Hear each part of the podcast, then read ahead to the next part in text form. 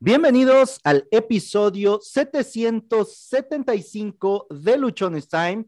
Estamos ya muy, muy cerca de llegar a los primeros 800 episodios de este podcast. Es lunes, es lunes de hablar de la neurodiversidad y hoy nos acompaña una invitada muy especial, al igual que cada uno de los invitados que han estado en este espacio, pero ella viene desde Bolivia. Bueno, se conecta desde Bolivia. Esperamos que allá su internet esté mejor que el que tenemos acá en nuestro pueblo, porque de pronto nos ha jugado bien feo. Ustedes lo han visto, ustedes lo han, lo han pasado a través de nosotros también.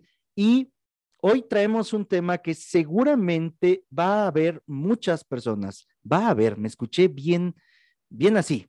Habrá, habrá. Cambiemos el va a haber por habrá. Habrá personas que se identifiquen mucho o que esto realmente les haga mucho sentido. Y hoy hablaremos de las madres con hijos con TDAH o madres de hijos con TDAH. A lo mejor, si llega a escuchar esto mi mamá, llega a decir, oh, sí, esto tenía este picarón y nosotros lo traíamos corriendo todo el día. Bienvenida Fabi, bienvenida Rosy, preséntenos a nuestra invitada del día de hoy y el espacio es suyo. Hola, hola, pues este, gracias Josué, esa presentación creo que es muy importante, ¿no? Porque lo que queremos precisamente es que los que nos escuchen digan, ah, yo tengo uno así en casa, ah, yo tengo, eh, creo que tengo uno así. Entonces yo creo que es más encaminado a poder dar ambientes este, de, de, conocer si tenemos o no un niño con con alguna condición de vida, sobre todo conocer como madres, ¿no? ¿Qué, es lo que a veces atravesamos y también, este, pues, dar esa contención, sobre todo la charla está enfocada en dar esa contención y sacar todo eso que nosotros como familia a veces este, atravesamos al tener a un niño con alguna condición o no, porque pues al final somos madres, ¿no? Entonces hoy tenemos una invitada muy, muy especial, la verdad es muy grato platicar con, con ella, es Mariela, que como bien dices, desde Bolivia, desde muy lejos, gracias a la tecnología podemos conectarnos con personas extraordinarias de diferentes lugares y Mariela es una de ellas. Llevamos una amistad eh, dada a través de estos, estas contenciones de madres que buscamos y pues fue así como que la vida nos coincidió y este, y pues es muy grato platicar el día de hoy con ella. La verdad me siento muy emocionada, muy contenta. Y bueno, la voy a presentar en, en lo general. Ella es Mariela Morales Valdés.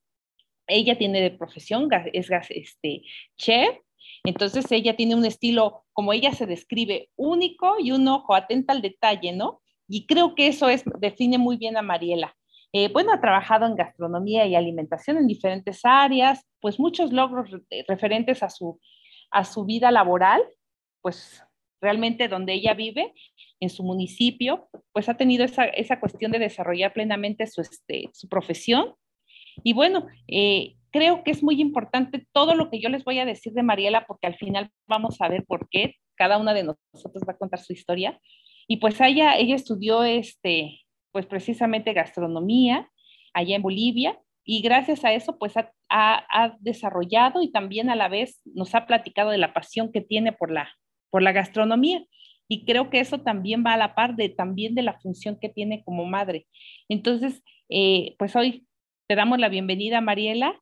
Esperemos que sea una charla muy amena y muy, muy agradable, que creo que, como ya eh, hemos dicho, ¿no? Esta parte es muy importante, el sentirnos en una charla y que quienes nos escuchen, pues vean eso precisamente, que, que, que platiquemos nuestras experiencias como madres con hijos con TDAH.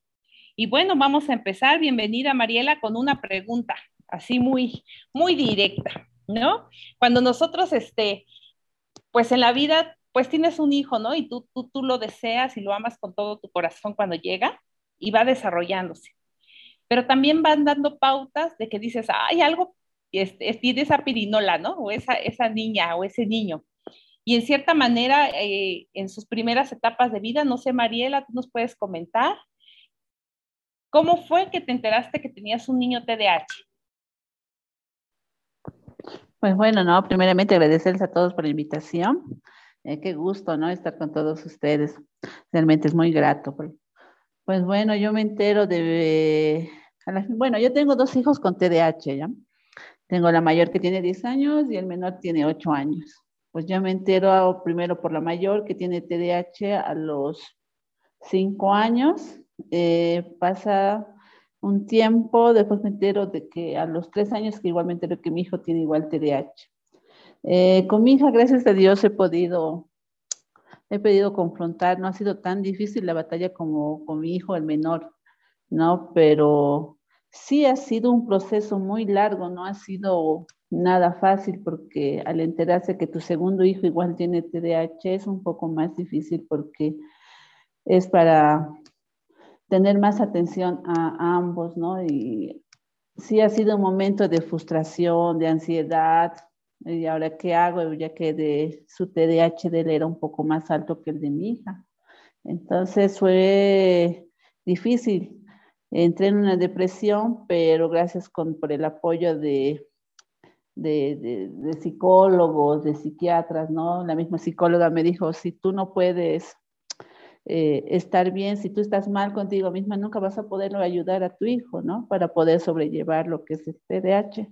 Entonces, lo que hice yo primero es ponerme bien conmigo misma y después ya salir adelante ya con mi hijo, ya tomar otro tipo de, de ayuda, buscar en otros lados apoyo y gracias a Dios sí lo encontré, gracias a Dios pude estar estable y hoy en día puedo decir que eh, tenemos, eh, puedo sobrellevar ya la situación a lo que es el TDAH, ¿no? Con mi hijo y con mi hija, gracias a Dios ya mi hija ya lo ha superado a esta edad, ya lo tiene superado, ya, ya ha superado esta etapa, lo que es ella misma ya sabe qué es lo que tiene TDAH, pero ya, ya lo está superando poco a poco. Solamente yo creo que es tener mucha paciencia con ellos. Exactamente, Mariela. Ay, perdón, Fabi. Y contando, eh, contando esa parte, ¿no? Yo creo que del diagnóstico como madres, cuando te, cuando tú atraviesas esa parte, ¿no? Y van creciendo y tú vas viendo que a lo mejor eh, algo pasa, ¿no? Y en cierta manera, en mi caso, a lo mejor, como dices tú, fue diferente, ¿no? Yo, yo era la incertidumbre de saber qué estaba pasando y sentirme mal, incluso con las personas decir no entienden a mi hija o como que la escuela no es para mi hija, de, o sea, no tanto que no fuera para ella, sino que la escuela no era adecuada para atención a los niños porque exigían de más, ¿no? Entonces yo, yo iba por esa, esa parte, pero cada vez se presentaban más conductas que en cierta manera tú decías, ¿qué está pasando? Sí sabes que pasa algo, pero no, no logras identificarlo, ¿no? Porque en este caso la prevalencia del TDA que no se nota, es de las pocas eh, condiciones que se pueden diagnosticar oportunamente. Entonces tú decías, algo pasa, pero no sabes qué es. Y yo cuando me entero del diagnóstico, para mí fue más tranquilizante. O sea, fue una, una catarsis así de, ah, ya sé. O sea, lo que, la angustia que existía atrás tenía una explicación. Entonces yo me sentí, como bien dices Mariela, así pasa uno por todas esas etapas donde dices, ¿qué hago? Me siento deprimida, pero a la vez me siento contenta porque ya sé que tiene, ya puedo actuar sobre lo que ella tiene. Pero sí fue, fue esa parte del diagnóstico cuando te enteras, de, al inicio dices, ay, sí, estaba pasando algo, ¿no? Y que en cierta manera este, te lo dicen, ¿no? Y como madre y como profesionista es otra cosa, pero como madre tú vas viendo y en cierta manera la mía fue la segunda. Y la primera tú vas viendo el desarrollo y tú dices, no, pues poco a poco lo va a alcanzar, si la otra lo alcanzó y así vas. Pero en, en, este caso, cada una de, de, nosotras pasamos diferentes o tenemos diferentes historias, pero al final coinciden en que, en que algunas este, llevamos el mismo proceso, ¿no? De ya, ¿y ahora qué hago? ¿No? De cierta manera fue, fue parte como yo también viví esa parte del diagnóstico. Ahora sí, Fabi. Hola, hola, Mariela. Sí, de hecho, eh, a mí me, me, sorprende, no en, en wow, me asusto, no, sino el hecho de, de qué, qué tan común es ahorita ya que en una familia puedas encontrar no uno, sino dos, tres hasta cuatro eh, hijos, personas, familiares que pueden tener TDAH. Incluso nosotros lo hemos platicado mucho aquí en este, en este programa, en este podcast, que eh, es muy común que cuando existe un hijo o dos hijos o alguien que tenga eh, algún trastorno del neurodesarrollo, seguramente alguno de sus padres pudiera tener también algunas características de algún trastorno del neurodesarrollo, ¿no? En este caso, tú tienes la gran ventaja, por decirlo de una forma, que puedes ver tanto las características de las mujeres como de los hombres, porque también eso es algo que nosotros hemos hecho mucho hincapié, ¿no? Generalmente las mujeres no son diagnosticadas a tiempo, justamente porque las características son diferentes. Ellas normalmente o generalmente no eh, tienden a la hiperactividad, impulsividad, sino más bien a la inatención. En tu caso, Mariela, ¿cómo es esa diferencia? Tú tienes tanto a un niño como a una niña. Efectivamente es así, o tal vez en tu caso tu niña es más hiperactiva y tu niño a lo mejor es más inatento, o cuáles son esas características o esas diferencias que tú encuentras entre tu niña y tu niño. Hace un momento dijiste que ha sido más fácil con tu hija, pero ¿por qué? ¿Por qué desde tu experiencia consideras que ha sido más fácil? Y en este caso, ¿tú cómo te sientes ante esta situación? Mm, la diferencia es que con ella sí he podido trabajar, sí he podido ayudarle en cuestión de sus actividades. Ha sido mucho más fácil que ella pueda entender, captar eh, en sus estudios mismos, ¿no? Ha sido fácil, no me he complicado tanto. En, en cambio, con mi hijo menor ha sido un poco más complicado, ya que él... Eh, presenta alguna vez, entra en ansiedad o en estrés, entonces es donde un momento eh, eh, se choquea, ¿no? Y entonces empieza a hacer sus berrinches, cambia de actitud o se vuelve alguna vez agresivo, entonces, y aparte que también es un poquito más lento para el aprendizaje, de que pueda captar. ¿no? Entonces se me, complica, se me complica un poco más con él. Entonces lo que tengo que hacer es buscar apoyo ya de otros lados más, pues ahora mismo, ¿no?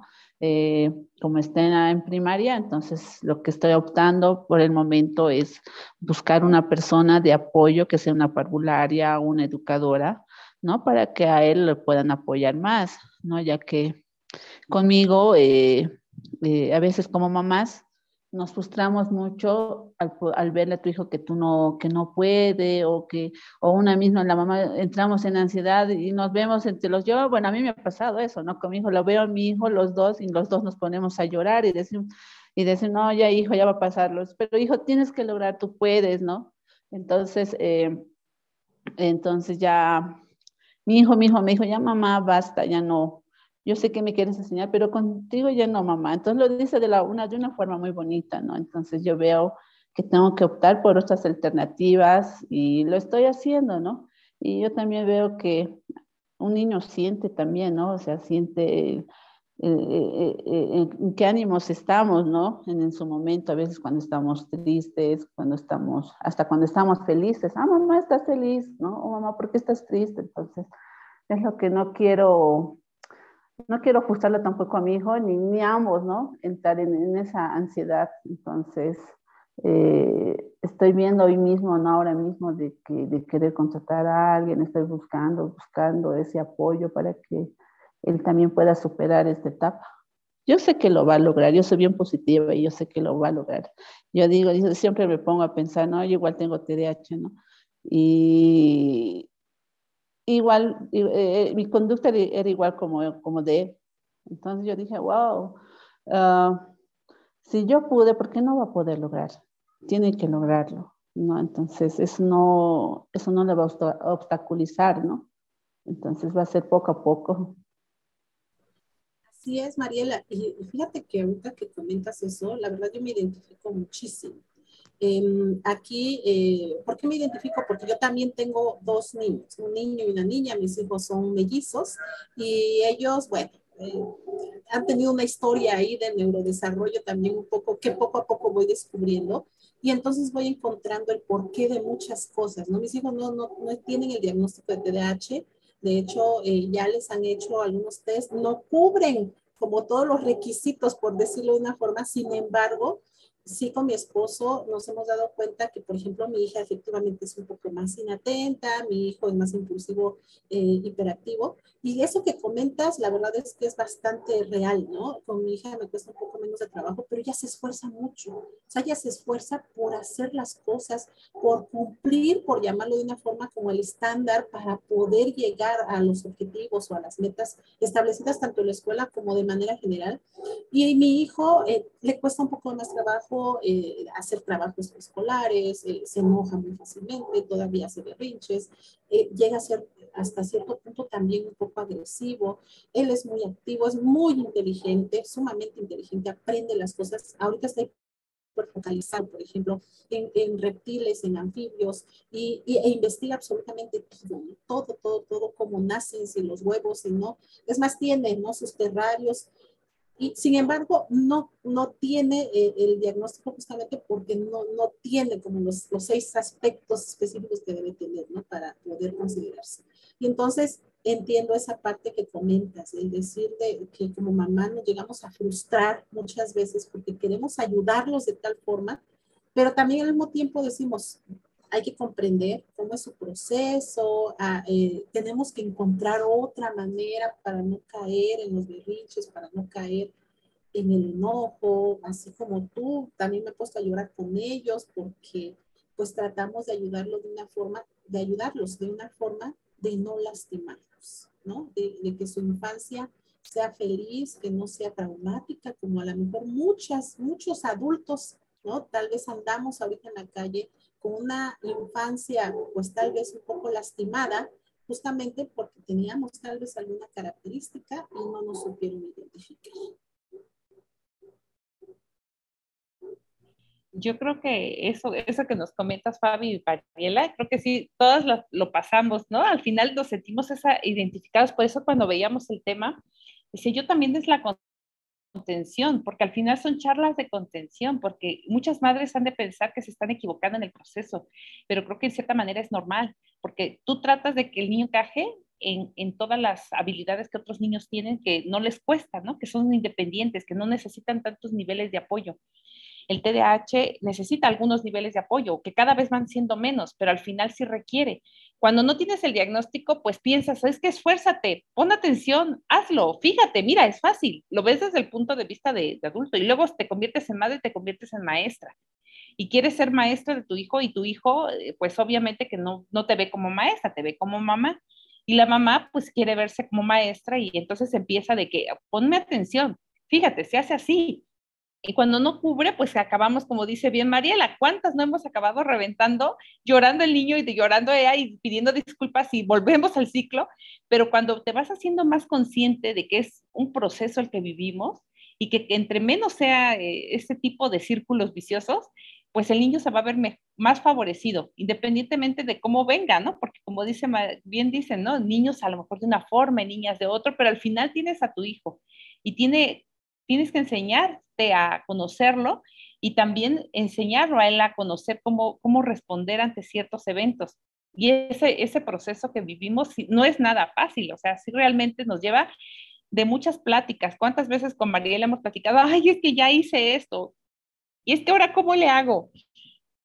Creo que no hay una, como que algo clave que diga, vete por aquí, vete por allá, y esto va a funcionar, ¿no? Sino que ir probando, pero al final las mismas madres a veces te dan esas estrategias y sobre todo lo principal es reconocer que en ciertas maneras sí, sí, sí has cometido algunas eh, pues errores, por decirlo, pero que te llevan al aprendizaje, ¿no? A decir, no quiero que vuelva a pasar y, y vuelve a pasar y de todas maneras vas, vas siendo más consciente, pero creo que sí es importante el que las mamás no se sientan tan culpables, porque nosotros lo hemos vivido, ¿no? O sea, hemos sentido culpa hasta donde no, porque dices, híjole, soy mala madre, ya, ya lo regañé, ya lo traumé para toda la vida. Pero es parte del proceso del neurodesarrollo, porque nuestros hijos son, pues, este, desafiantes en ciertos momentos, son retantes, se frustran muy rápido, quieren las cosas rápidas, y como mamás a veces no estamos cocinando y quieres que esté haciendo la tarea, y necesitas dejar de hacer algo para estar con él y eso no puedes, ¿no? Y en cierta manera acabas más enojada y más frustrada, pero creo que sí es importante decirle a las mamás que ahorita están atravesando, a lo mejor todavía no tienen el diagnóstico y dicen, pero ¿por qué pasa esto? ¿Por qué me siento así? ¿Por qué lo regaño? ¿Por qué él también hace berrinche? Y creo que es parte de que llevamos el proceso y que cada vez tiene que ser menos ese, ese proceso de, de reto con el niño, porque a mí me decían, es que te pone niña con niña, o sea, realmente así nos vemos niña con niña. No hay un adulto que esté con una niña, sino es niña con niña, pero es la frustración que en cierta manera tal vez no se normalice, pero quiero ponerle una palabra así, ¿no? De decir que eso pasamos, eso está presente, pero no dejar esa culpa y decir, bueno, es que no eres la única, somos muchas. Y en cierta manera hay formas de sobrellevarlo, que cada vez siendo más consciente y difundiendo precisamente que el TDAH existe y que los niños no tienen la culpa, que al final son, así viene el paquete y hay que entrarle, así como vienen y son maravillosos y entenderlos, ¿no? Desde mi perspectiva. Y creo, Mariela, que eso, eso, es, eso es muy importante. Y bueno, como dices, ¿no? esos retos, a eso vamos. Tantos retos que nos hemos enfrentado, pues en este caso, cuéntanos unos de tantos retos que has, has este, enfrentado como madre. Mm, ahorita mi reto es, bueno, un reto que tengo con mi hijo es de que, bueno, eh, enseñarle, ¿no? A leer, digamos, porque es un gran desafío. Bueno, ella ya tiene ocho añitos, pero se le dificulta, ¿no? Lo que es leer, pero pues bueno, eh, es el reto y, y pues bueno, con mi hija mayor es de que es muy desatenta, pues en eso estamos, pero yo creo que con ella sí he tenido unos bonitos logros, bonitas experiencias, porque me he dado cuenta que eh, ella misma, ¿no? buscando sus cualidades, con tanto información acerca del TDAH, he descubierto de ella unas aptitudes que tiene, que es ella dibujar, el de diseñar. Entonces yo me di cuenta, entonces, ¿por qué no le voy a, por qué no apoyarle al diseño? ¿Por qué no apoyarle al dibujo? Y tal vez, quién sabe, en su vida ya, ya adulta decida, ¿no? Estudiar una carrera de diseño o de, o, de pintura. Y pues bueno, ahorita las cosas que me pasaron, ¿no? Con mis hijos, pero ¿qué les puedo, qué experiencia les puedo contar? Tengo muchas, tengo muchas. Yo misma con ellos, una vez los tres nos pusimos a llorar, me dijo, no, uno de ellos, mamá, pero ¿por qué lloras? O mamá, ¿por qué, ¿por qué mamá estoy así? Me dijo mi hijo, el menor. ¿No entiendes que a mí me duele a veces lo cuando los niños me tratan me, tratan, me tratan mal o yo no puedo. Yo siempre digo, ¿no? Tú eres un niño, eh, tú eres un niño grande, tú eres un niño que, que ilumina, ¿no? Y siempre, nunca, nunca dejes que esas cosas te, te opaquen o que te sientan mal. Siempre tú mentalizate que tú, yo puedo, yo puedo, yo puedo no hay la palabra que no puedo, siempre le digo eso, ¿no? Y yo como experiencia, y le digo, yo le cuento mi propia experiencia, ¿no? Mira, es lo que a mí igual me pasaba en el colegio, que yo tuve igual, así como vos, pero mira cómo lo, he superado y lo he logrado. Y si, yo he podido, tú, ¿por qué no vas a, no vas a poderle? ¿no?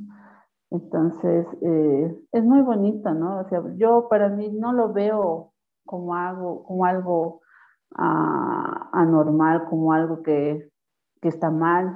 Yo lo veo para mí es como una, es algo normal. Es más, yo digo, no, los TDAH somos, somos las personas más activos, más hiperactivos, somos las personas más lanzadas, nos arrojamos a todo, ¿no? Los, los TDAH. Yo creo que eh, ser un, siempre digo, no ser un TDAH siempre ha sido, para mí yo lo veo que es lo mejor. Para mí no es una enfermedad, no lo veo como algo, como algo anormal. Para mí yo lo veo mi suerte, o sea, para mí yo lo veo súper. ser un TDAH es lo mejor para mí. Claro, y, fíjate Mariela que ah, comentaste algo muy importante, ¿no? Estas características que como niño TDAH tiene que desarrollar y que como mamá de un niño con TDAH también tenemos que desarrollar. Anteriormente, eh, pues eran catalogados los niños con TDAH como niños inquietos, malcriados, berrinchudos, que la culpa la tenía la mamá porque no lo estaba educando o el papá porque no ponía límites. Y bueno, aquí la culpa la tenía todo el, el contexto, pero también el niño porque estaba malcriado. ¿No? Incluso eh, se siguen todavía eh, repitiendo algunos de estos patrones o esquemas de que no abraces al niño, no le hagas caso cuando está haciendo berrinche porque si no te va a agarrar la medida, este, cuando llore, déjalo que llore y él que se canse y ya cuando ya se canse, entonces ya, lo, ya le hablas, y bueno, todas estas eh, eh, costumbres, por decirlo de una forma, sin tomar en cuenta realmente el sentimiento de nuestros niños.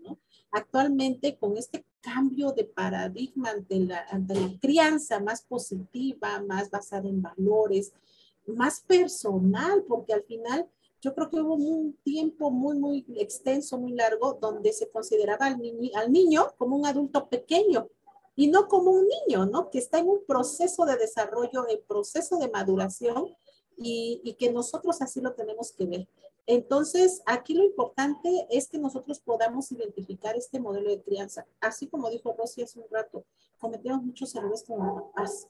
Y cuando nos damos cuenta de la forma en que estamos reaccionando es cuando nos caen esos 20 y lloramos y nos frustramos y decimos, ¿por qué le estoy haciendo esto a mi hijo o a mi hija? ¿Verdad? Y, y, y, nosotros mismos también luego nos respondemos, pero es que porque hace berrinche, pero es que porque se pone grosero, nos justificamos tal vez ante la conducta de nuestros hijos, pero pues hay que identificar los papás que nos están escuchando ahorita, nos tiene que caer el 20 que muchas veces esa conducta efectivamente, como dijo Rosy, no es culpa realmente de ellos, ¿no? sino es de ese proceso de maduración que todavía no alcanzan ante su edad apenas un, doctor nos decía, ¿no? Identifiquen en qué, en qué momento madurativo está su hijo o su hija. Porque si nosotros lo queremos tratar como un niño de, de 10 años, que a lo mejor cronológicamente la tiene, pero madurativamente tal vez está, no sé, de 8, ¿no? Y no, no quiere decir que esté mal, ni tampoco que tenga discapacidad. Simplemente que si nosotros identificamos esos ciclos de maduración, entonces podemos tratarlo de una mejor manera. Tú como mamá, ¿cómo ha sido tu experiencia día a día, no? O sea, ¿cómo nos puedes platicar, por ejemplo, que ya ahorita ya tienes el diagnóstico de tus dos hijos, que de una otra forma ya vas encontrando la forma de tratarlos, por supuesto que hay sube y bajas, pero ¿cómo es un día normal para ti? ¿No? ¿Tienes horarios, tienes calendarios? ¿Cómo te has organizado para poder trabajar eh, con ellos en tu día normal y, bueno, tener resultados positivos? Pues bueno, mira, yo, bueno, tiene, eh, bueno, ellos tienen un horario, ¿no? Porque ellos hay que ponerles horario, porque si no les pones horario va a ir todo desbordado, ¿no? Entonces, bueno, eh, mi hija, pues bueno, estoy en un colegio militar donde es bien rígido, ¿no? El horario.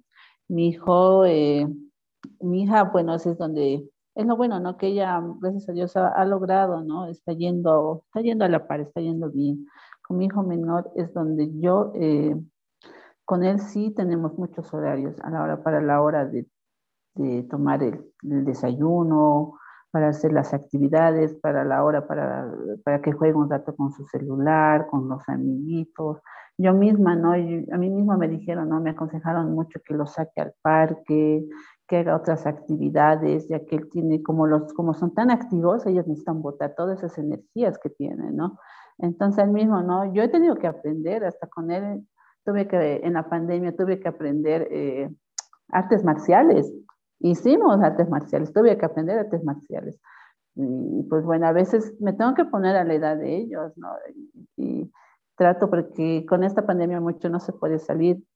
Y, y, hacemos otras, otras, hacemos teatro, cantamos, bailamos, ¿no? Cosa que no siempre, digamos, ser la mamá, mamá y decirle, haz esto, haz tus tareas, haz el otro. No. Entonces yo con ellos trato de divertirme, trato de estar bien. Por ejemplo, mi, mi, hija, ¿no? Ay, mamá, tú eres una mamá muy cool. Me yo, cool, ¿de cuál lado? no, mi me eres muy cool, mamá. Porque no todas las mamás son así, ¿no? Porque todas, muchas mamás se enojan, se, no, no quieren ni jugar ni play. Yo me pongo a jugar con ellos play. Si jugamos play, juego con ellos play. Y algo que me ha funcionado con ellos es, eh, a mi hijo, es lo que es, lo que es el yoga el yoga, les encanta hacer yoga. A mi hijo al menor, mejor es lo que le encanta, entonces, eh, no sé si han visto la película Locos de Ira con Adam Sander, es muy buena, y donde cantan, ¿no? Y es un grupo de terapias donde van y dicen, ¿no? Y cantan, and the pretty, y entonces digo, Luz Praga, Luz Praga, entonces mi hijo, tienes que hacer Luz Praga, y, se empieza, y empieza a cantar, y hay un tema que canta entre el medio, y dice, Y, y, empieza a cantar, ya ves, relájate, relájate, sí, mamá, ya no estoy relajado, ya estoy relajado. Entonces, son cosas que me han funcionado con él, ir al parque, a él le gusta ir al jardín botánico, le encanta ir porque ahí practican yoga. Entonces, ya, y a mí igual me gusta, ¿no? Es una, es una bonita experiencia que tenemos, ¿no? entre madre e hijo. Ustedes saben que a veces el lazo entre madre e hijo es muy diferente que con una hija. Entonces estamos ahí yo no tengo hijo, pero tengo hijas, entonces no me, no sé qué, sería padrísimo, ¿no? Pues también eso me quedé con este, tener un niño, pero bueno, las niñas, como bien dices, ¿no, Mariela? Esa parte de, de, que te involucres como mamá, a veces las mamás, yo, yo me declaro a veces muy exigente, ¿no? Muy controladora.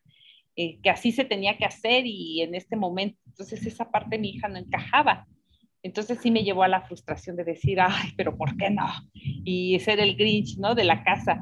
Pero los horarios eh, ayudan mucho y esa parte también me, me ayudó a mí, ¿no? El, el, que ella, el delegar, porque antes yo hacía, ¿no? Y el delegar y me sorprende. Yo creo que yo pienso mucho en el futuro. No va a ser esto, le va a costar y estamos sufriendo en, ese, en esa nube aquí pero cuando tus hijos van, van haciendo sus actividades, te van demostrando y, se va, y te van demostrando que lo que tú piensas de ellos a veces no es real es una cuestión de, preocupas, de preocuparte. Eh, mi hija, por ejemplo, sí tiene sus horarios, tiene su calendario, tiene el refri, tiene, tenía agenda, la agenda no la pudo llevar, pero, pero es muy responsable. Se levanta, ella se levanta, si a las 8 tiene clases, ella a 7.40 ya se oye el ruido, ya se levanta, prende su computadora, entra a clases, está pendiente de los horarios. Entonces, esas cosas a mí me sorprenden porque llegan a organizarse con, al principio cuesta mucho, no es algo que sea de un día para otro, pero, pero cuando va, va haciendo cosas me va demostrando a mí misma, o sea, que no, a veces no confío en ella, ¿no? Y decir, es que por el diagnóstico no va a ser esto, no va a ser aquello, le va a costar, y, y entras en un sufrimiento, pero cuando ellos te van demostrando con sus acciones, eh, que al final son como cualquier niño, que sí te va a costar, claro pero pueden hacer las cosas y como dices, el día a día de ellos contigo se vuelve una experiencia más amena si los dejas ser. Y eso he aprendido a dejarla ser un poco porque yo soy muy controlador. Yo quiero que no, pero porque si no, si te comportas así, mira, va, a pasar esto. Si haces esto, va a pasar aquello. Y, y, a lo mejor sufro en eso y me estoy perdiendo, como bien dices, de salir al parque, de disfrutar, de que ella vea la vida como, como mamá e hija, ¿no? Y creo que esa parte que me dices es muy importante, que las mamás disfrutemos de nuestros hijos porque se van y, y, en cierta manera nos van demostrando lo que el diagnóstico a veces no te, no te dice. O sea, el diagnóstico te ayuda, claro que te ayuda, pero tampoco le dejes todo al diagnóstico. O sea, ellos te van demostrando que pueden y que como bien dices, Mariela, te demuestran hasta más. Entonces yo creo que esa parte de las madres también es importante que lo, que lo, entiendan, que dejen que sus hijos las sorprendan, que dejen que también se equivoquen, que también dejen, y esa parte pues yo también tengo que aprender a hacer, porque me cuesta, soy un poco controladora en ese aspecto, porque pienso mucho en el futuro, y este se vuelven obstáculos a veces, ¿no? En lugar de, de un día a día, como bien dice, se vuelve un obstáculo, y creo que eso es lo importante, eh, y, jugar más como haces tú, e involucrarme. Y creo que las actividades rutinarias les ayudan mucho. O sea, algo que lleve rutina y que lleve ese orden. Mi hija hacía taekwondo y ella estaba pendiente de si no llevaba materiales, no entraba. Si no llevaba todo el equipo, no entraba. Y eso van aprendiendo una disciplina y eso les va ayudando. Y pues es ir experimentando el yoga, como dices, mi esposo dice, vamos a meter la yoga porque eso funciona y creo que, como bien dices, eso es importante y creo que lo tengo que hacer, tengo que ser más disciplinada yo para ir. ¿No? Entonces, qué padre, qué padre experiencia del día a día, Mariela. Y sobre todo es, es, es esa parte eh, fundamental de, de, las madres que vayan viendo esos días, día a día, como para superar esos obstáculos, ¿no? ¿Qué, qué otros consejos le podríamos dar a las mamás que nos escuchan ahora, Mariela? Pues bueno, a ver, eh, yo creo que como mamás no debemos sentirnos tampoco frustradas, ¿no? No, no, a veces hay muchas mamás que son muy negativas, que piensan que no, que nunca van a poder lograr superar. Sí se logra superar, se puede con, con el apoyo, ¿no? De la familia también, pero es más ¿no? Eh, con el apoyo de la familia, con el apoyo también de, de, de, psicólogos, psiquiatras, ¿no? De si no, o, si no, autodarte el diagnóstico, no tiene esto y dejarlo, no, no es así, sino sí se puede lograr siempre y cuando seamos conscientes también que, que nuestro hijo eh, tiene TDAH y ayudarle a sobrellevar, sobrellevar, no juzgarlo, no decirle no puedes, es más, hay que animarlo, hay que animarlo y decirle que sí puede, sí va a poder lograr. E, eso es lo que más, es lo que más un niño, hasta una persona con TDAH, es lo que más necesita, el apoyo y, mentalizarlo siempre que sí va a poder, que sí lo va a lograr y que no, y que no se preocupe. Si haya hecho malas cosas hoy día, pues mañana lo va a hacer mejor, mañana lo va a hacer mejor y lo va a realizar. Entonces, hay que seguir adelante no bajarle la autoestima a, los, a, nuestros hijos. ¿no? Yo le digo esto con mucha experiencia porque yo soy de esas mamás que cuando a mi hijo le voy a dejar al colegio, hijo, hoy te fue bien y, y, y mañana te irá mucho mejor. Y yo soy de esas personas que digo, tú sí puedes, mentalízate que yo puedo, yo puedo, tienes que decirlo, yo puedo, yo puedo, dale, vamos, con éxito y con ganas. Sí, mamá, vamos, yo igual, yo sí puedo, igual, igual tengo que ir a hacer mis trabajos, entonces vamos, es un reto para los dos todos los días. Entonces, es eso, ¿no? No bajarles la autoestima a ellos. Fíjate qué importante es esto, Mariela, eh, el, poder anteponer la salud emocional de nuestros hijos ante, pues, ante tal vez lo que se espera de ellos. Fíjate que, muchas veces como padres eh, estamos tan encerrados en esta cuestión de, qué es lo que debe hacer mi hijo eh, a tal edad en su salón, se debe portar bien, debe ser maestra, debe ser educado, no debe eh, ser travieso o traviesa, eh, debe aprender a leer a la edad que tenga que ser, debe aprender a sumar y restar como tiene que ser. O sea, para la mayoría de los padres, el hecho de que su hijo o su hija se salga de esa normalidad, por llamarlo de una forma, es muy frustrante es muy, muy frustrante porque a veces no es tanto el que tu hijo o tu hija tenga ciertas características, sino lo que la sociedad de manera general pudiera estar pensando de tu hijo o tu hija. Y sobre todo si, si tú, por ejemplo, tienes una carrera, eres una profesionista o tienes éxito laboral, porque también luego sucede mucho, ¿no? Tienes éxito laboral eh, y entonces dicen, ay, pero es hija de la chef y cómo es posible, ¿no? Que, siendo hija de una profesionista tenga esas características. Sin embargo, como papás tenemos que aprender a e, eliminar todos esos prejuicios y estigmas que se pueden estar generando para poder, pues realmente brindar la atención adecuada a nuestros hijos y ayudarlos en este proceso de desarrollo emocional adecuado. Tú como mamá, por ejemplo, ¿qué proceso has llevado para poder llegar al punto en el que estás? ¿No? Porque yo me imagino que cuando em, tú con, con, tu trabajo, con tu actividad laboral que tienes, donde te desarrollas y le echas muchas ganas, si tienes éxitos, si tienes resultados, cuando empiezas a enfrentar las dificultades, primero con tu hija y después con tu hijo, tuvo que haber pasado algo contigo, ¿no? Y de ahí nos comentaste hace un rato que empezaste a terapia, pero ¿cómo ha sido ese proceso para llegar al momento en el que estás ahorita? Y que bueno, también algunos, algunas mamás, papás puedan decir, ay, yo también estoy al inicio, en medio o ya estoy al final, ¿no? Igual como Mariela.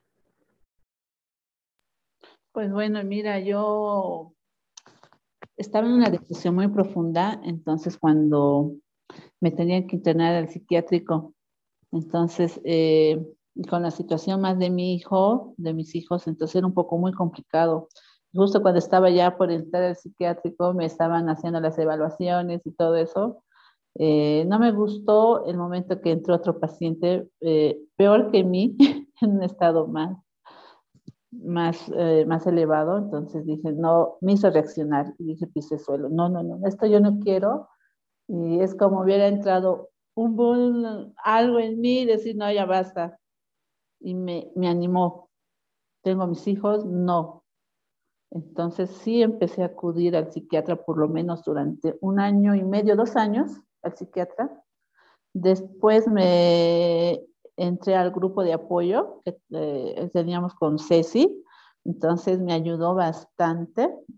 eh, me ayudó bastante a superarlo en lo que es eh, esta etapa, porque realmente no hubiera sido fácil. Yo misma, ¿no? A equilibrar mi, mi, mi, salud mental, ¿no? Porque tenemos que tener una salud mental equilibrada para poder también ayudarles a nuestros hijos. Si no la tienes esto equilibrada es difícil. Entonces, eh, hice terapias igual con ella durante un año y medio y también con psicólogos, igual durante otro año, igual y medio.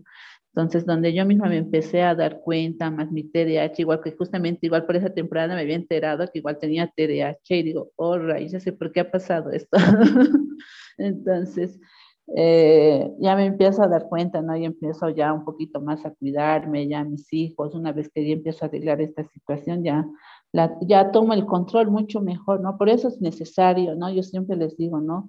Si sus hijos tienen algún problema neurológico, es mucho mejor recibir eh, una terapia de grupo, acudir al psicólogo para poder sobrellevar, porque a veces la familia, la familia te dice muchas cosas, pero es mucho mejor aprender a sobrellevar, ¿no? Con un grupo de apoyo. Y la verdad que, que te ayuda, a mí me ayudó un 100%, por eso hoy en día puedo decir que mis emociones eh, están bien, estoy súper bien, estoy 100%, me he vuelto más hiperactiva creo que ahora a lo que estaba más antes. Eh, por mi hijo, ¿no? Si me tengo que parar en el, medio de la avenida y bailar, pues lo hago ahora, ¿no? Ya, he perdido el, miedo. Si tengo que cantar, voy a ir a cantar con él o me voy a tener que, si tengo que rodar, rodar en el parque, vamos a rodar, digamos, todos. Y es así. Y, y eso, ¿no? Sentirse bien con uno mismo, eso es lo importante, ¿no? Como, como madres. Fíjate qué importante es esa parte, ¿no? Encontrarse con uno mismo. Yo creo que eso fue lo que te pasó, Mariela. Te encontraste con qué es lo que sucede con muchas mamás eh, o papás que tienen hijos con TDAH y que, que pues les dan el diagnóstico de sus hijos. Entonces empiezan a encontrarse justamente y resulta que también pueden ser papás o mamás con TDAH. ¿Cómo fue tu proceso, Rosy? Porque cuando, ahorita que platica Mariela, la verdad es que recuerdo todo lo que nos ha platicado Rosy, también el proceso que ha pasado ella, muy similar al tuyo, Mariela, eh, y, y, digo, wow, a lo mejor habemos o hay muchos más padres o madres que han vivido lo mismo y como no se platica, como no se comparte, piensan que son los únicos y que están mal, ¿no? O sea, yo estoy mal porque tuve que ir con el psiquiatra y no lo platico para que nadie se entere y, y resulta que me estén etiquetando, ¿no? Rosy, ¿cómo fue tu proceso? Fíjate que es, es muy parecido porque al final las cargas emocionales que, que, tenemos las mujeres, a veces los padres lo viven de otra manera. O sea, el hombre es, es más racional a lo mejor o, o no es tan eh, afectivamente sensible como las mamás, o tal vez sí, ¿no? A lo mejor estoy este, etiquetando, pero yo les decía esa parte que bien dice Mariela, ese rumiar en la cabeza, el pensar que estás haciendo algo mal, que, hiciste y te, y te hunde en una depresión, eh, a pesar de todo lo que estás haciendo por tus hijos. Pero llega un momento en que esta, por ejemplo, en esta pandemia entraste a un yo interior y que no conocías. Y tus emociones te, me llevaron igual al mismo proceso que Mariela. Y es cuando me doy cuenta que tengo el TDAH, o sea, el TDA igual a lo mejor como dicen, ¿no? Es un espectro que no sabemos cómo se manifiesta y entonces empiezo a entender esa parte, digo, ah, ya sé, por eso era así, ah, ya sé, por eso me comporto así. Y empiezas a conocerte, que es doloroso. Nadie se atreve a entrar dentro de uno mismo porque te da miedo a veces conocerte. Ese creo que es uno de los retos más grandes que debe existir porque te transforma. O sea, no es algo que digas, ay, me conozco para ser más víctima. No, es conocerte porque no sabías muchas cosas de tu comportamiento y también lo ves, a lo mejor fue después de mi hija, ¿no? Y entonces ahora me pongo a pensar y digo, bueno, si yo lo yo pude y, y de verdad yo veo muchas potencialidades en mi hija, creo que esa parte es importante, ¿no? El, el abanderar y decir, no soy una mamá TDAH, o sea, soy una mamá con una condición de TDAH. El TDAH no me define, ni a mi hija. Y creo que esa bandera debemos llevar. Sí está presente, pero no define ni a la mamá ni al niño. O sea, al final el mundo te da muchas sorpresas y los neurotípicos a veces no saben, a lo mejor que también tienen TDAH, ¿no? O TDA. Y, y, que, y creo que esta neurodiversidad o estos espacios que siempre trabajamos aquí es precisamente a ver que hay formas diferentes de reaccionar ante el mundo y que, que pueden ser maravillosas si, si, estás consciente de ellas, que no es fácil. Tampoco tenemos, como bien de, de, en una, una ocasión, tampoco tenemos superpoderes, pero tampoco somos eh, lo peor del mundo. Somos gente que transformamos el mundo. Entonces hay que darle la oportunidad a esos niños y esas madres que ahorita eh, a lo mejor también no saben que tienen el TDAH, están queriendo acompañar a su hijo, pero también no saben que te tienen que acompañar ellas para poderle darle contención a tus hijos y darte contención a ti. ¿Cómo quieres trabajar con alguien que a lo mejor se le dificulta el organizar su día a día si el tuyo no está organizado? y eso te puede llevar a la depresión porque piensas que es algo que estás haciendo mal y no, es buscar estrategias o alguien que te haga ver que a lo mejor, como yo les decía, yo soy muy controladora y yo no lo sabía. O sea, yo quería que funcionaran de A, B y C de cierta manera, porque me daba miedo delegarle a mi hija o a alguien más el que me ayudara. Y eso te agota emocionalmente. Y como dice Mariela, hasta el psiquiátrico, de verdad. Y no es por el miedo de llegar a un psiquiátrico, pero es llegar al psiquiatra y, que el psiquiatra te diga, tranquila, es esto. Y tú dices, ah, igual que el diagnóstico, ah, ya sé que tengo. ¿No? Pero, y sobrellevarlo de la mejor manera para que nuestros hijos cuando sean adultos no pasen por esto, precisamente, ¿no? El que sea eh, más conscientes de, de, sus procesos mental, de cognitivos, de cómo funcionan, qué necesitan y adelante, ¿no? Para adelante, porque pues al final nosotras sí, como dice Mariela, la vimos difícil, tocamos fondo, pero fue para renacer. Y mira, Mariela, o sea, yo veo a Mariela, veo a Fabi, cuando nos, este proyecto surge y surgen muchos más de gente que hemos conocido a través de esto, este, dices, wow, o sea, hay mucho más que hacer. Entonces, creo que de ahí radica el éxito, ¿no? Dejar de, de, decir mamá TDAH o niño TDAH, ¿no? Somos mamás con hijos con TDAH, sí, es una condición, pero primero está el hijo y el nombre tiene nombre y la mamá tiene nombre. Y sí, venimos con, un, con una condición de vida, sí, pero no nos hace, de verdad, no nos hace, no nos da los superpoderes. El superpoder se lo da el nombre que tenemos y los obstáculos que vencemos en el día a día. Entonces así, así me pasó todavía. Sí, así es. ¿Y qué tal, Josué? ¿Te identificas? ¿Eres o no eres un papá con TDAH? No, pues eh, ah, es que la diferencia es que ustedes conviven mucho con, con sus hijos, sus hijas. En mi caso, muchos años no veía a mis hijas más que un ratito, por horas. El año pasado tuve la fortuna de verlas, de estar con ellas todo un año, ocho, nueve horas de lunes a sábado. Y a lo mejor tiene mucho que ver con que yo también ando para todos lados. Para mí no se me hace raro verlas que se mueven, que brincan, que saltan, que dicen, ya nos aburrimos, vamos para acá, papá, quiero salir, sí, yo también quiero salir. Eh, yo lo he dicho muchas veces y en varios trabajos eh, se lo comenté a mis jefes, no me encierres en una oficina porque me matas, o sea, a mí dame un lugar para que me mueva mándame de un lado a otro a viajar, a manejar, a estar viendo eh, otros puntos de venta, otras cosas, pero no me encierres en una oficina. Hubo tres momentos en mi vida en los que dije, voy a probar qué se siente ser Godín, así literalmente, ¿no? De 8 a 5, y no aguanté. O sea, no aguanté, en uno no aguanté dos días, en otro aguanté una semana y en el que más aguanté creo que fue un mes. Entonces, con mis hijas, pues yo de pronto llego a verlas al departamento y están en paz, tranquilas, relajadas. Y llego y ya, papá, vamos para acá, papá, vamos para allá, vamos a hacer esto. Entonces, para mí no ha sido como que algo nuevo, porque yo ando así, o sea, yo ando para todos lados, ¿no? Yo desde que me despierto, corro para un lado, corro para el otro. El día que no hago ejercicio, mi cuerpo me está reclamando que por qué no hice ejercicio, me siento como con ganas de, moverme, ¿no? O sea, yo así tal cual necesito todos los días estar en movimiento. Y aunque nunca he hecho una evaluación de este tipo, ¿no? Para saber eh, esta condición en mi vida, pues como hemos vivido ya durante muchos episodios, con cada cosa yo digo, no, pues sí soy. Hay cosas que a mí se me van las cabras al monte feo, feo. Olvido, como les he comentado, ¿Dónde dejo estacionado el carro? No me acuerdo. Afortunadamente, Google tiene una aplicación, eh, bueno, Maps tiene una opción para que diga dónde se quedó estacionado el carro y me lleve. hay días en los que me olvido por completo si he comido o no, de que estoy inmerso en todas mis actividades. Cuando mi estómago reclama, digo, ah, ya comí. No, no he desayunado, no he comido. Mi trabajo, por ejemplo, con la lavandería me tiene en movimiento. Ahora que ya no tengo un trabajo fijo, ¿no? Que estoy en la lavandería, pues me muevo para un lado, me muevo para el otro. Ya me hablaron que vaya yo por ropa, ya me hablaron que vaya yo a entregar.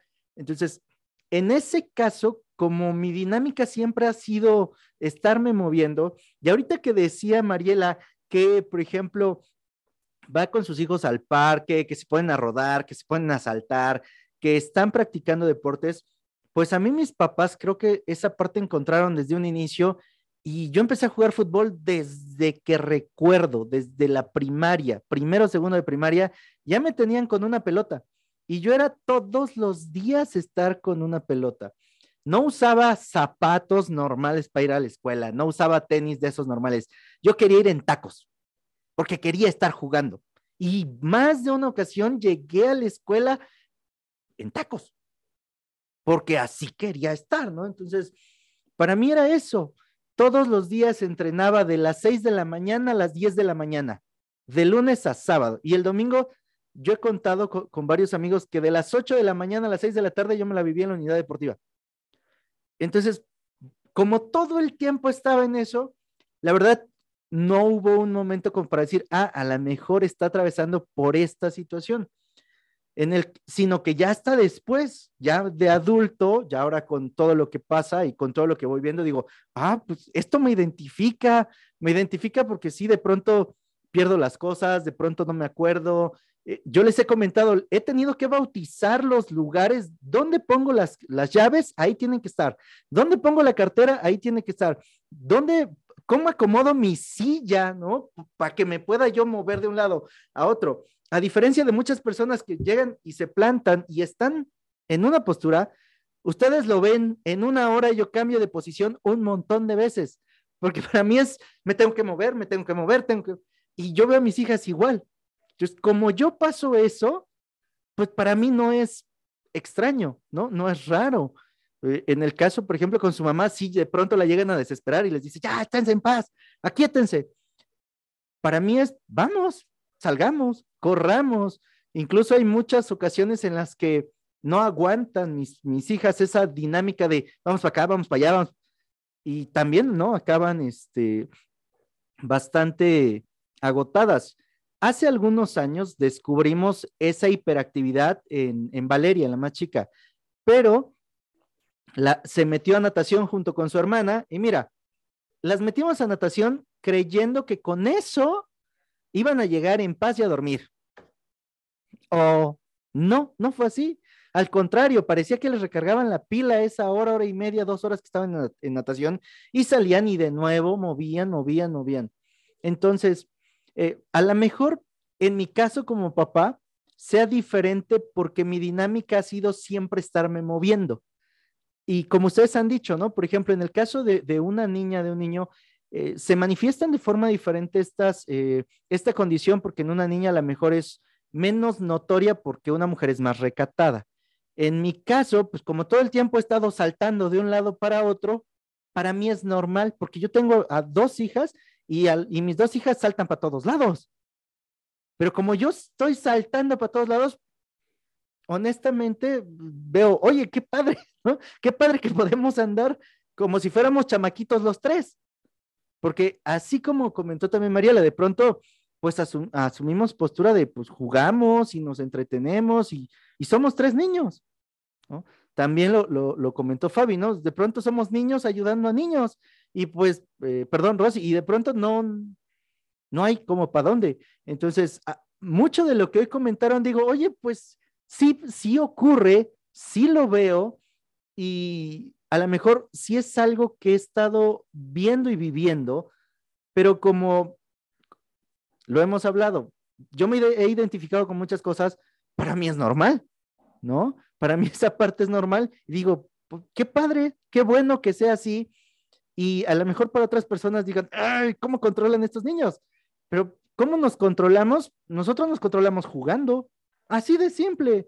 La diferencia es, estate quietos, jugando, jugando, jugando, jugando, y eso nos ha servido a nosotros. Entonces, esta, esta plática y yo desde mi, mi parte como papá, pues me, me ha servido para identificar cosas que para mí eran normales.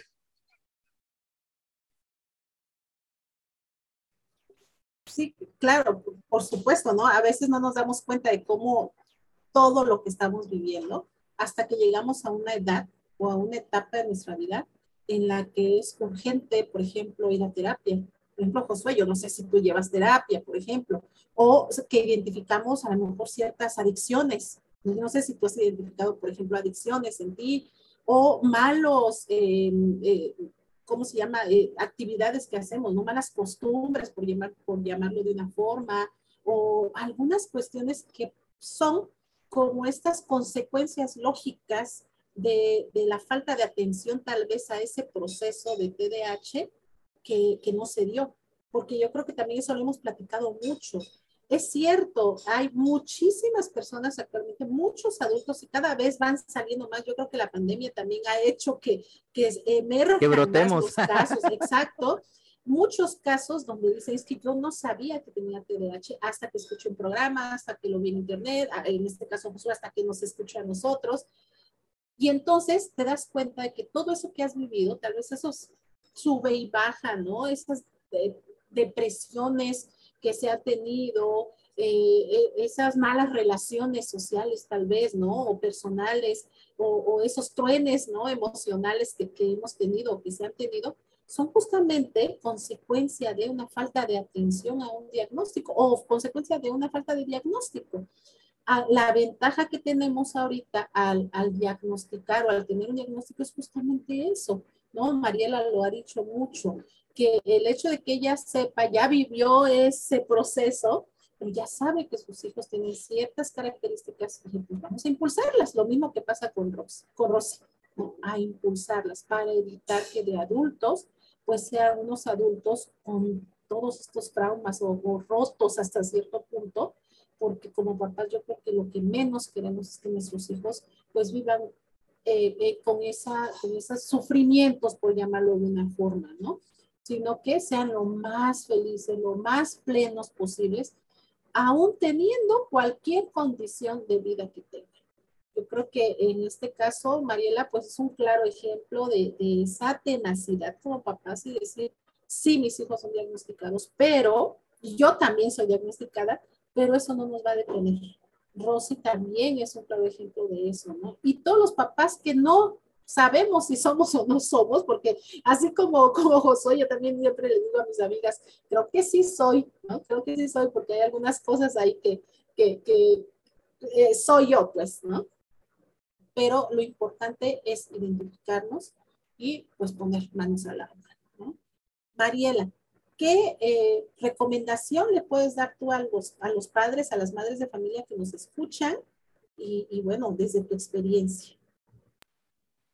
Pues bueno, ¿no? Lo primero es que ser pacientes, muy pacientes, ser tolerantes y darles mucho amor y motivación a ellos y no, no bajaros la autoestima. Yo creo que esas cosas son muy importantes, ¿no? Para que nuestros hijos se sientan seguros de ellos mismos, de, uno, de ellos mismos. Y también nosotras al ver eso igual nos vamos a sentir seguras como madres. Entonces, ¿no? A dar, a echarle ganas y pues, darle motivarles y, y, levantarnos cada mañana. Hoy día tal vez nos ha ido mal y levantarnos cada mañana. Hoy día va a ser un día mejor y motivados. Hoy día va a ser otra cosa, siempre motivados, nunca levantarnos ¿no? con el pie izquierdo, ¿no? Eh, motivados. Exacto, Mariela, yo creo que esa es la clave, ¿no? De, todo, paciencia, tolerancia, eh, no es fácil, como decíamos, no tenemos los superpoderes que ya nació el niño y aquí vienen los superpoderes, pero creo que sí es importante el ser madre, sí, eh, no es tarea fácil, pero bueno, lo que tenemos que hacer es que cada que no sea tan tan difícil el, el, el, día a día, como bien dices, creo que esa, eso, eso va a cambiar mucho el, la perspectiva del, de, de, de, nuestros hijos. La autoestima es la, la parte importante que, que, creo que tenemos que, que cuidar, como bien dices, que no es algo que a veces hacemos inconsciente, ¿no? El dañarlo, pero creo que siempre es el momento para recapacitar y poder darte cuenta de qué estamos haciendo, ser más conscientes y creo que pues eso sería como, como esa parte que retomamos, Mariela.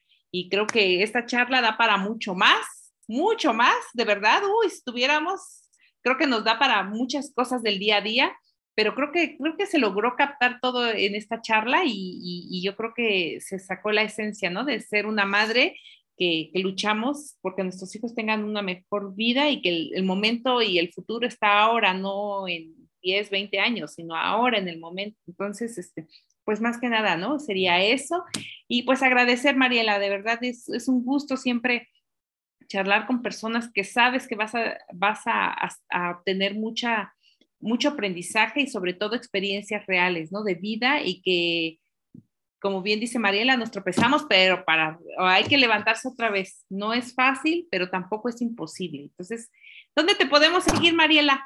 Porque tiene una página que empezó a abrir en Bolivia y decía la otra vez, pero pues, ¿cómo le hacemos? Y creo que se va a unir con el TDH Oaxaca y creo que eso parte también va a ser muy importante. Estamos en el triángulo, entonces, de verdad, Mariela, muy activa también en las redes. ¿Dónde te podemos encontrar, Mariela? Tenemos nuestra página TDH Bolivia, donde pueden unirse, ser parte igual del grupo. Pues bueno, igual tengo mis cuentas en Facebook, igual como me pueden encontrar como Mariela Isabel Morales. Y tengo mis cuentas igual en TikTok, pero igual está como chef Mariela, pero eh, igual subo muchas cosas igual. Eh, activas, ¿no? Con mi, con mi hijo, con mis hijos, yo misma, porque soy una persona muy hiperactiva, entonces me gusta hacer también muchos TikToks.